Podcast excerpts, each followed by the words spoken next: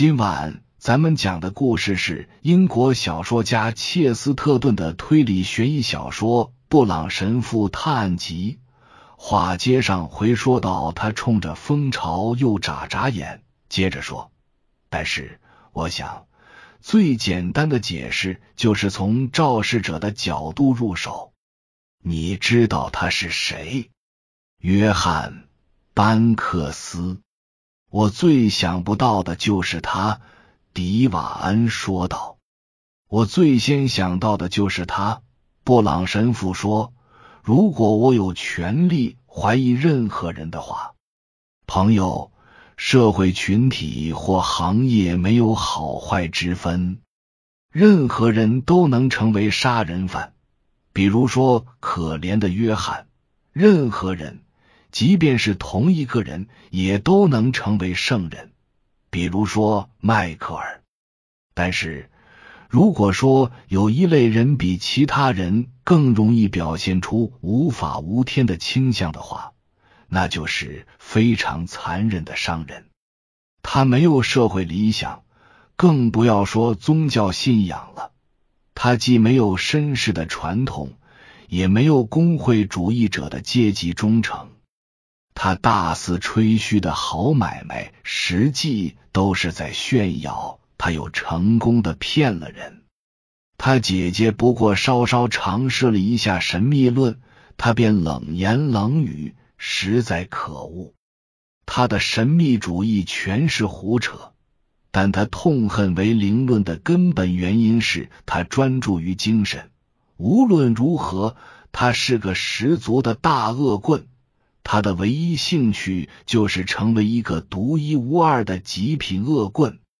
他杀人的动机的确新颖而独特，那就是拿尸体当道具，一种害人的玩偶或傀儡。最初，他计划在车上杀掉迈克尔，然后把他带回家，假装是在花园杀死他的。但是，随后所有那些精彩绝伦的收尾工作，都是由最初那件事自然发展而来的。因为那是一具已被识破且众所周知的窃贼的尸体，他把尸体藏在封闭的车内，夜间可以自由支配。他可以操纵尸体留下指纹和脚印，他可以让那张熟悉的脸贴在窗户上，然后再带走。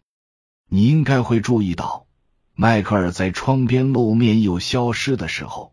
也正是班克斯走出屋子去找翡翠项链的时候，最后他只需将尸体扔到草坪上，每把枪各开一枪就完事大吉了。若不是那两个假胡子引发的猜测，恐怕我们永远都发现不了真相了。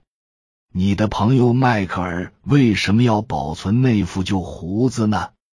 迪瓦恩若有所思的说：“我觉得那很可疑。对我来说，那很自然。”布朗神父答道：“我很了解他，他的整个心态就如同他戴的那个假发。他戴假发不是为了伪装自己，他不再想要以前的那副道具了，但也没理由惧怕他。”迈克尔会觉得毁掉那个假胡子是自欺欺人，像是要隐瞒什么，但他实际上并没有隐瞒，既没有对天主隐瞒，也没对自己隐瞒，而是活得光明磊落。如果他们重新把他投入监狱，他仍然会很快乐。他不是粉饰一新了，而是洗心革面了。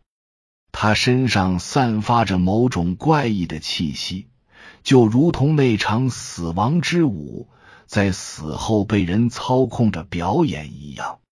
在他笑容可掬、围着蜂巢忙碌的时候，在他容光焕发、充满活力的时候，即便在那一刻，他其实已经死了，已经超脱了这个世界对他的审判。稍稍停顿了一下之后。迪瓦恩耸着肩说道：“说来说去，又回到那个世上的蜜蜂和黄蜂长得太像的话题上去了，不是吗？罗布·罗伊 （Rob Roy），一六七一年三月至一七三四年十二月，全名罗伯特·罗伊·麦格雷戈 （Robert Roy McGregor），又名红发麦格雷戈，是苏格兰民族英雄，并被誉为苏格兰的罗宾汉。译注：九柱戏又称地滚球，是现代保龄球运动的前身。它起源于德国和荷兰，原是一种宗教礼仪活动。译注：弹簧腿杰克 （Springhill Jack） 是维多利亚时代英国民间传说的人物。据称，他面目狰狞，具有恶魔般的体态。手指带着金属利爪，善于跳跃，常在夜间袭人。译注：霹雳火 （Thunderbolt），英国宾利汽车公司在一九二零年代制造的一款经典跑车。译注：原文见圣经路加福音第二十三章，耶稣受难日。另有两个犯人与他一起被钉上十字架，其中一个讥诮耶稣说：“你不是基督吗？可以救自己和我们吧。”另一位则斥责他的同伴说：“你既是一样受刑的，还不怕什么？我们所受的与我们所做的相称。”但这个人没有做过一件不好的事。他还说：“耶稣啊，你得国降临的时候，求你纪念我。”耶稣对他说：“我实在告诉你，今日你要同我在乐园里了。”译注：原文见莎士比亚的《亨利五世》的第一幕第二场。译注：飞鱼之歌。佩里格林，斯马特先生就像个苍蝇一样，一门心思只围着一件宝贝和一个笑话打转。那就是个不痛不痒的笑话，因为他只是问问人们有没有见过他的金鱼。那也是个价值不菲的笑话，但是人们不禁要问。他心底里是否更倾心于那个笑话，而不是那件宝贝？在古老的乡村绿地周围有几栋新房子，他跟住在里面的邻居们聊天时，总是不失时机的把话题转到自己的癖好上来。面对巴达克医生，一个有着坚毅的下巴、头发梳得像德国人一样油光水滑。崭露头角的生物学家斯马特先生转换起话题来轻松自如。你对博物学感兴趣呀？那你见过我的金鱼吗？对巴达克医生这种正统的进化论者来说，所有的自然毫无疑问都是一体的。但是乍一看，联系倒不怎么紧密。因为他只是研究长颈鹿始祖的专家，面对来自毗邻的小镇教堂的布朗神父，他从罗马转到圣伯多禄，紧跟着说到渔夫，再从鱼到金鱼，如连珠炮般一气呵成。接下来是银行经理伊姆拉克史密斯先生，他又高又瘦，面色蜡黄。衣着讲究而又风度翩翩，在跟银行经理聊天时，斯马特会猛然把话题转到金本位上去，那与金鱼的距离也就一步之遥了。邻居中还有位伊冯德拉腊伯爵，他受封的是法国爵位，但脸长得却像俄国人。如果不说丞相鞑靼人的话。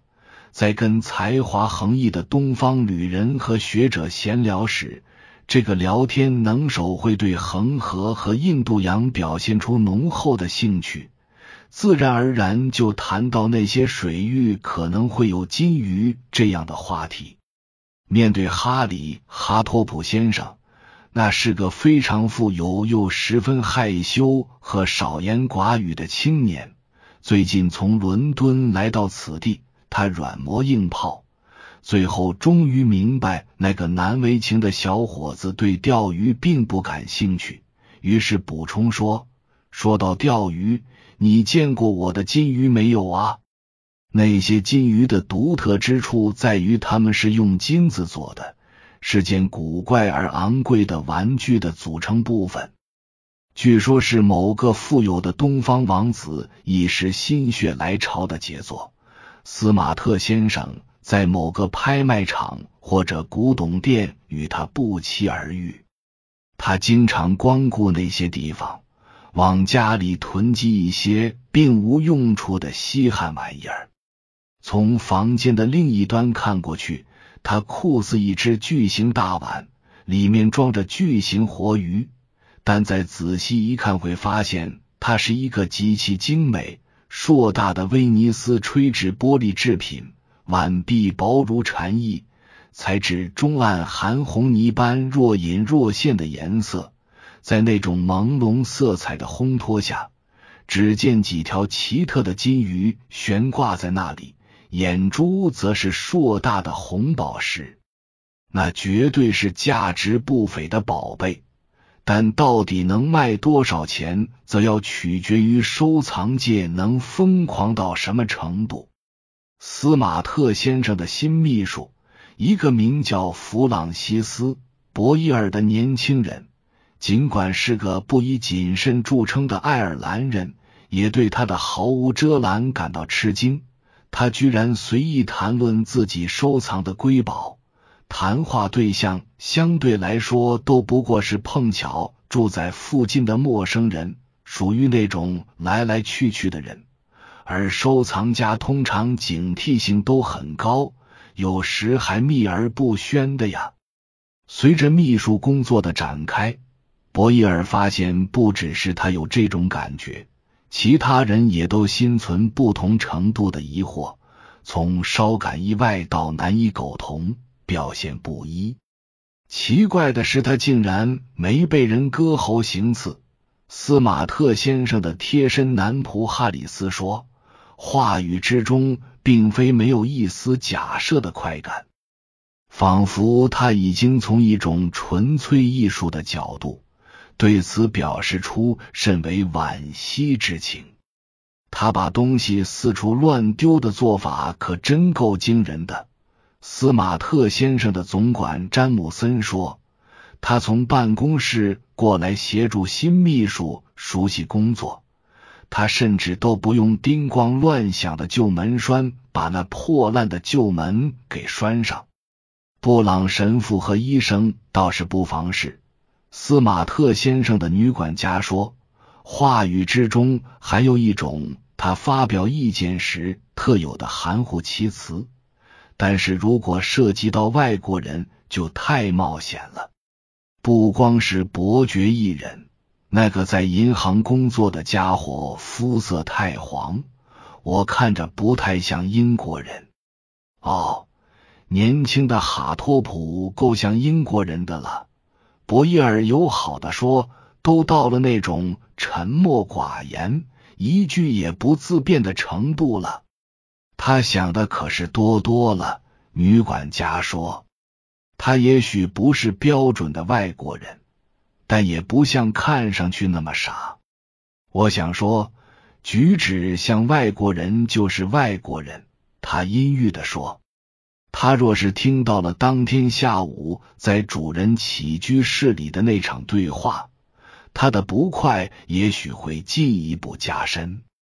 话题主要是金鱼，不过那个讨厌的外国人渐渐的变成了中心人物。倒不是他的话很多，而是即便他沉默不语，也能引起众人的关注。他团身坐在一大堆靠垫上，身躯显得更加庞大了。在渐渐暗下来的黄昏中，他那宽大的蒙古人种的脸庞泛着微光，好似满月一般。或许他身后的背景营造出了某种氛围，烘托出他颇似亚洲人的脸庞和身形。因为那房中乱七八糟的摆满了多少也算昂贵的古董，其间步伐弯弯曲曲、闪着光芒的东方武器。东方烟具和器皿，东方乐器和泥金写本。总之，随着谈话的进展，博伊尔愈发觉得那个坐在靠垫上、背对落日的身影，酷似一尊硕大的佛像。这个小圈子的人全部到场了，谈话的内容也五花八门。事实上。他们经常串来串去，环绕乡村绿地的四五户人家，迄今已经组成了某种俱乐部。这几家人中，就属佩里格林斯马特的房子年代最为久远，体量最大，最有诗情画意。它向两边延展，几乎占据了广场的整整一边，仅剩下可以容纳一处小别墅的空间。那里面住着名叫瓦尼的退休上校，据说身体伤残，只是从没有人见他走出家门一步。跟这两栋房子成直角的方向上有两三家商店，可以满足乡村居民的日常生活所需。拐角处还有一家名叫蓝龙的客栈，哈托普先生那个来自伦敦的陌生人就下榻在那里。对面坐落着三处房舍，一处被伊冯的拉拉伯爵租下，一处被巴达克医生租下，第三处依旧空着。绿地的第四个边上是那家银行所在地，隔壁住着银行经理，旁边还有一块空地，被人租下圈在篱笆墙里准备盖房。可以说，这是一个相当自足的群体。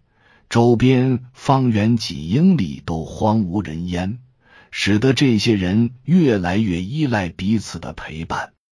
那天下午，有个陌生人闯入了这个神奇的圈子，一个脸型消瘦、眉毛和胡子均很浓密的家伙。